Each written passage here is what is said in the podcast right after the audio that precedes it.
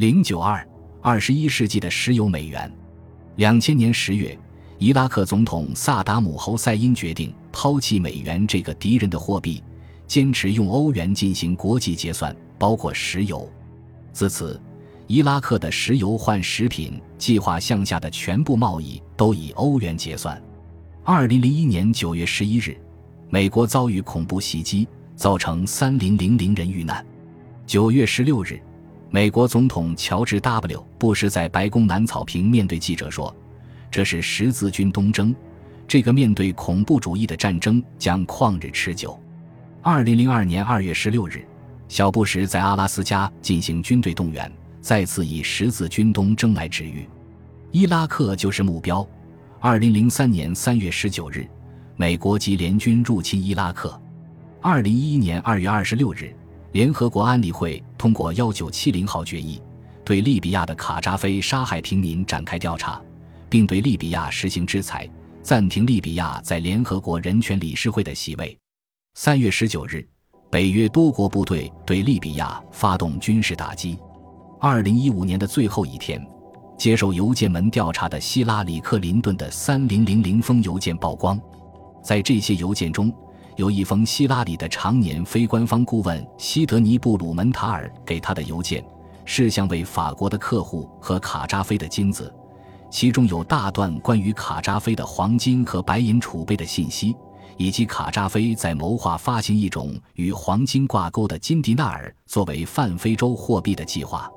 这可能是北约要立刻出手军事打击卡扎菲的首要原因，其次才是利比亚的石油。伊朗的情况相对复杂些。自从1979年伊朗伊斯兰革命推翻巴列维政权，伊朗爆发美国人质事件。同年，美国对伊朗开始制裁，制裁行动至今未曾间断。1979年，美国冻结伊朗在美国所有资产；1984年，切断武器供应；90年代，克林顿政府全面禁止与伊朗的贸易往来。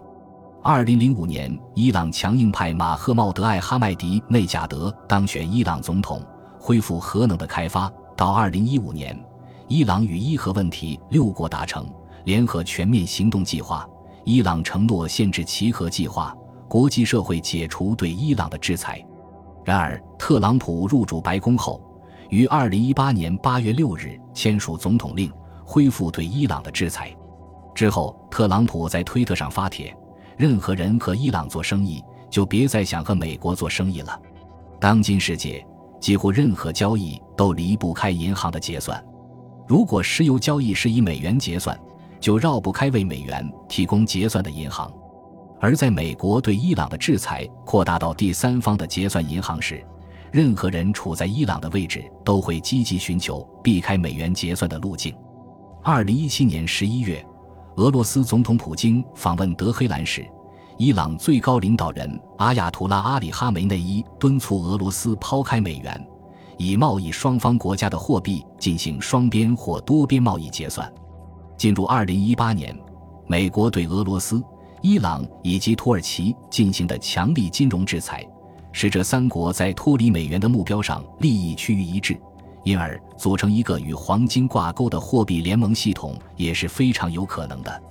二零一八年，俄罗斯加快了减持美国国债、购买黄金的步伐。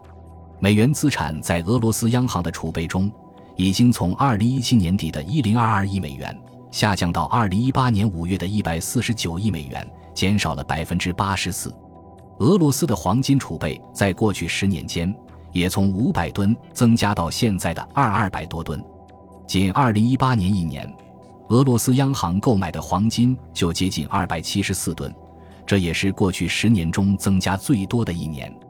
如果说俄罗斯抛售美元资产的体量太小，不足以引起对美元的乾坤大挪移，那么沙特阿拉伯的动作就很值得关注了。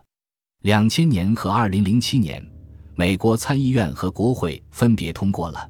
禁止石油生产和出口卡特尔法案，如果该法案生效，美国反垄断法将扩及参与这种联合价格行动的主权国家，因此在美国的联邦法律框架下也会被起诉。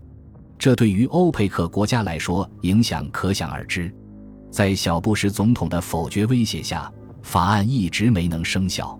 沙特也威胁，如果该法案生效，沙特将转而以其他货币结算石油贸易，届时将没有石油交易的美元可回流购买美国国债。在参众两院高票通过的法案，至今没有得到任何一位总统的签字生效，也就毫不奇怪了。以今天美国债务的总量而言，沙特已经在美债持有大国里排不进前十名了。但是，沙特如果减持美债，其象征意义大于实际数量，会动摇大家对美元是以石油交易为支撑的认知。而当今的中国，以超过一点一万亿美元的总量。才是美元债务最大持有国之一。